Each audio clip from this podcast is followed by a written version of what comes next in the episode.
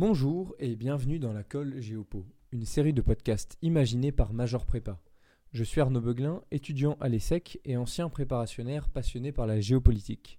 Aujourd'hui, je vous présente le sujet suivant L'internationalisation et la mondialisation depuis les années 50 ont-elles réduit les inégalités?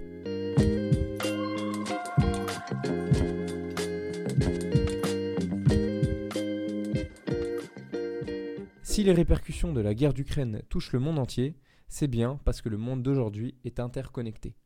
Dans la crise énergétique qui vient, seuls les pays les plus puissants seront en mesure de limiter la casse, en témoignent les critiques de Mario Draghi envers l'Allemagne, qui fait cavalier seul en se dotant d'un plan de 200 milliards d'euros supplémentaires pour limiter les prix du gaz et de l'électricité.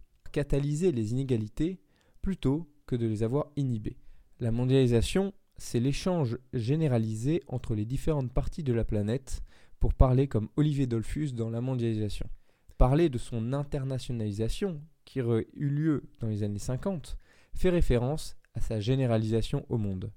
C'est le début de la mondialisation contemporaine qui s'oppose à la première mondialisation de Suzanne Berger dans Notre première mondialisation, leçon d'un échec oublié, cette dernière ayant accompagné la deuxième révolution industrielle l'internationalisation de la mondialisation aura permis de franchir, je cite, une nouvelle étape du capitalisme et de l'économie mondiale, pour parler comme François Bost, notamment par l'unification progressive et à ce jour inachevée des différents marchés au sein de l'espace mondial.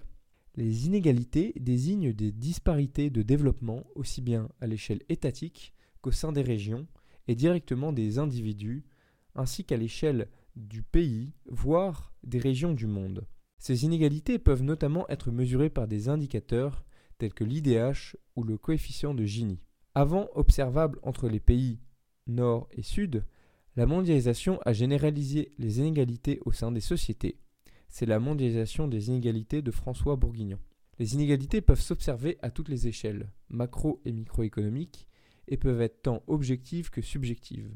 Certes, à l'échelle mondiale, la mondialisation a permis de réduire les inégalités. En s'arrimant à la mondialisation, de nombreux pays se sont développés.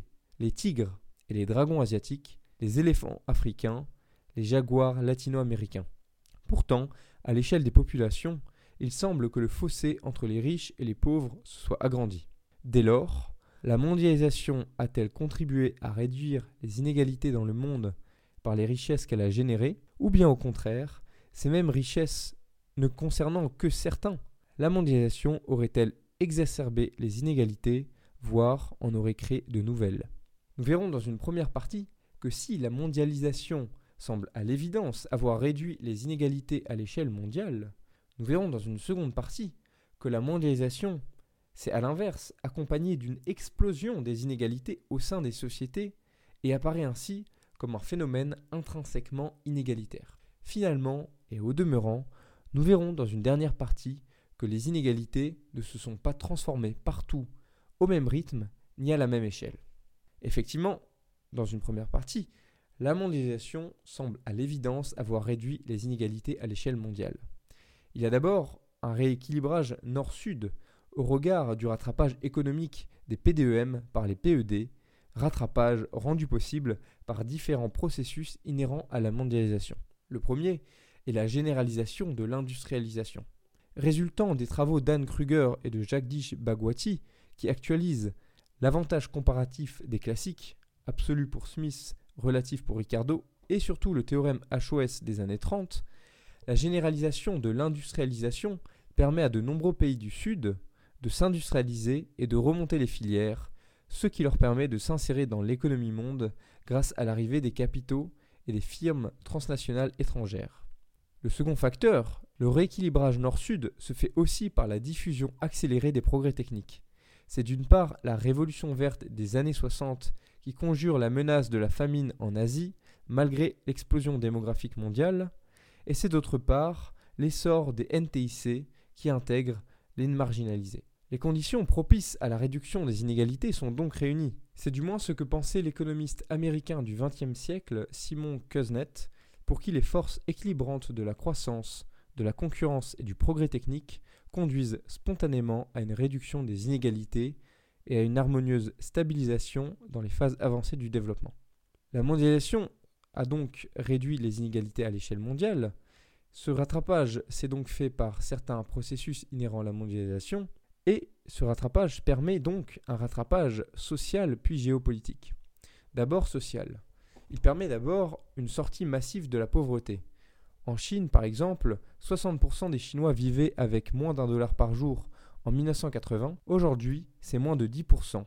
En Amérique latine, certaines politiques d'accompagnement comme la Bolsa Familia ont également réduit la pauvreté et ont permis, par un effet de boule de neige, la démocratisation et la réduction des inégalités hommes-femmes.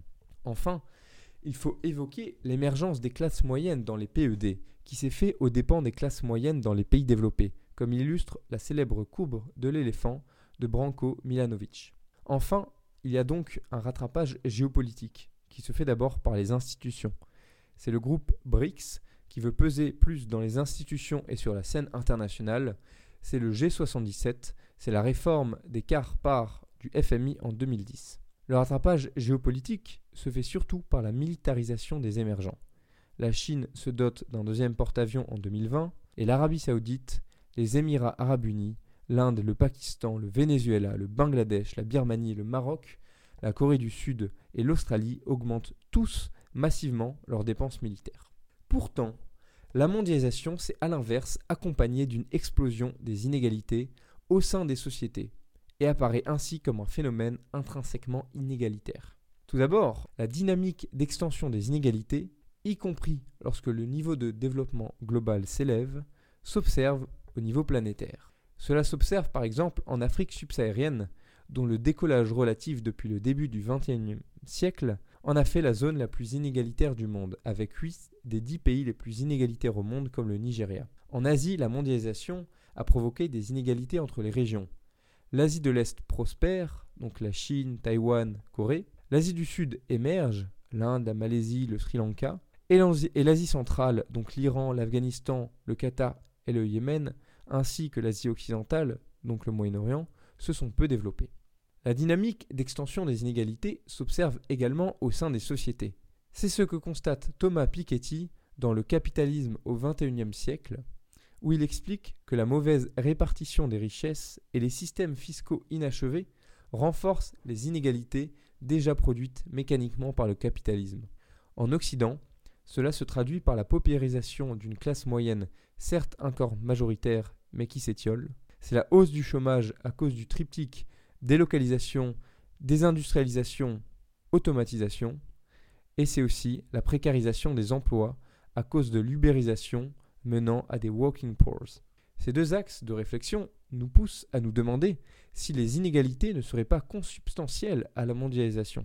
En effet, il semble que la mondialisation crée des inégalités, nous l'avons vu, et en même temps s'en nourrit. Par exemple, dans les NPIA, les inégalités ont même été des catalyseurs du développement via les coulis de la croissance, que sont les travailleurs industriels venant des, campagnes. C'est la main-d'œuvre de Mindong en Chine, du Chiapas du Quintana Roo pour les maquiladoras mexicaines. Un rapport de Goldman Sachs de 2005 affirme même que l'inégalité interne à une région est le facteur numéro un de compétitivité. La mondialisation mène à des inégalités au sein des sociétés. Finalement et au demeurant, les inégalités ne se sont pas transformées partout et au même rythme ni à la même échelle. Tout d'abord, les inégalités ne se sont vraiment réduites qu'entre les pays développés et la vingtaine de pays émergents. Il y a des différences entre les Nords et entre les Suds. Au niveau des Suds, il y a d'un côté les heureux du monde, généralement faiblement peuplés, qui ont creusé leur avance. C'est le Japon, le Canada, les pays scandinaves, l'Islande, les Pays-Bas, le Luxembourg, l'Australie ou la Nouvelle-Zélande. Et d'un autre côté, les anciens PDES, la Macédoine, la Géorgie, la Moldavie, et la Biélorussie, on peut également ajouter la Grèce qui régresse. Au niveau des Suds, l'émergence n'a pas permis à tous le développement. Il y a d'une part les convergents, Hong Kong, Singapour, Taïwan et la Corée du Sud, anciens émergents dont les indicateurs de développement ont rattrapé ceux des PDEM, et d'autre part l'Inde, par exemple, véritable prototype de la croissance sans développement. L'émergence a engagé une dynamique de croissance sans rendre équivalentes les conditions de vie.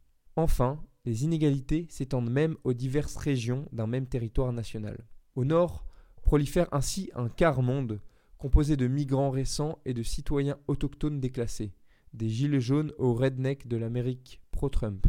A l'inverse, une élite de concepteurs-créateurs se concentre dans les villes gentrifiées, c'est les quartiers des docks à Londres, de Harlem à New York, du Marais à Paris, et profite à plein de la mondialisation qui favorise les épargnants, les propriétaires et les actionnaires. Ainsi, Christophe Guilly explique dans La France périphérique que les classes populaires ont été poussées par l'immigration et la gentrification en dehors des métropoles, là où la richesse se crée et n'en bénéficie plus. Au sud, les clivages internes sont plus spectaculaires encore et presque proportionnels à la croissance récente. On peut par exemple opposer les métropoles de l'archipel métropolitain d'Olivier Dolphus, comme Mumbai, Dubaï, Shanghai, aux périphéries déshéritées. Ce sont les bidonvilles, comme Dharavi à Bombay, ou bien les campagnes retardataires comme l'Uttar Pradesh indien. En conclusion, la mondialisation semble réduire les inégalités à l'échelle mondiale, mais les exacerber au niveau des populations. Plus encore, on peut penser que les inégalités sont consubstantielles à la mondialisation qui s'en nourrit. Les inégalités générées par une mondialisation débridée conduit Joke Kotkin à alerter les classes moyennes de l'avènement d'un néo-féodalisme dans The Coming of Neo-Féodalism, où la structure de notre société actuelle s'apparenterait à terme à celui des classes féodales. Ainsi, trois classes domineraient les nouveaux serfs, la classe moyenne appauvrie et la classe populaire. Il y aurait d'une part une élite cléricale renaissante, ce seraient les dominants, les médias, la culture, les cadres. Il y aurait d'autre part une nouvelle aristocratie, ce seraient les oligarques de la technologie et de l'information. Et enfin, il y aurait le troisième pouvoir, les petits entrepreneurs, de petits propriétaires et des ouvriers qualifiés. Voilà, je vous remercie de m'avoir écouté. Nous nous retrouvons la semaine prochaine pour un nouveau sujet de géopolitique. Bonne journée à vous. Au revoir.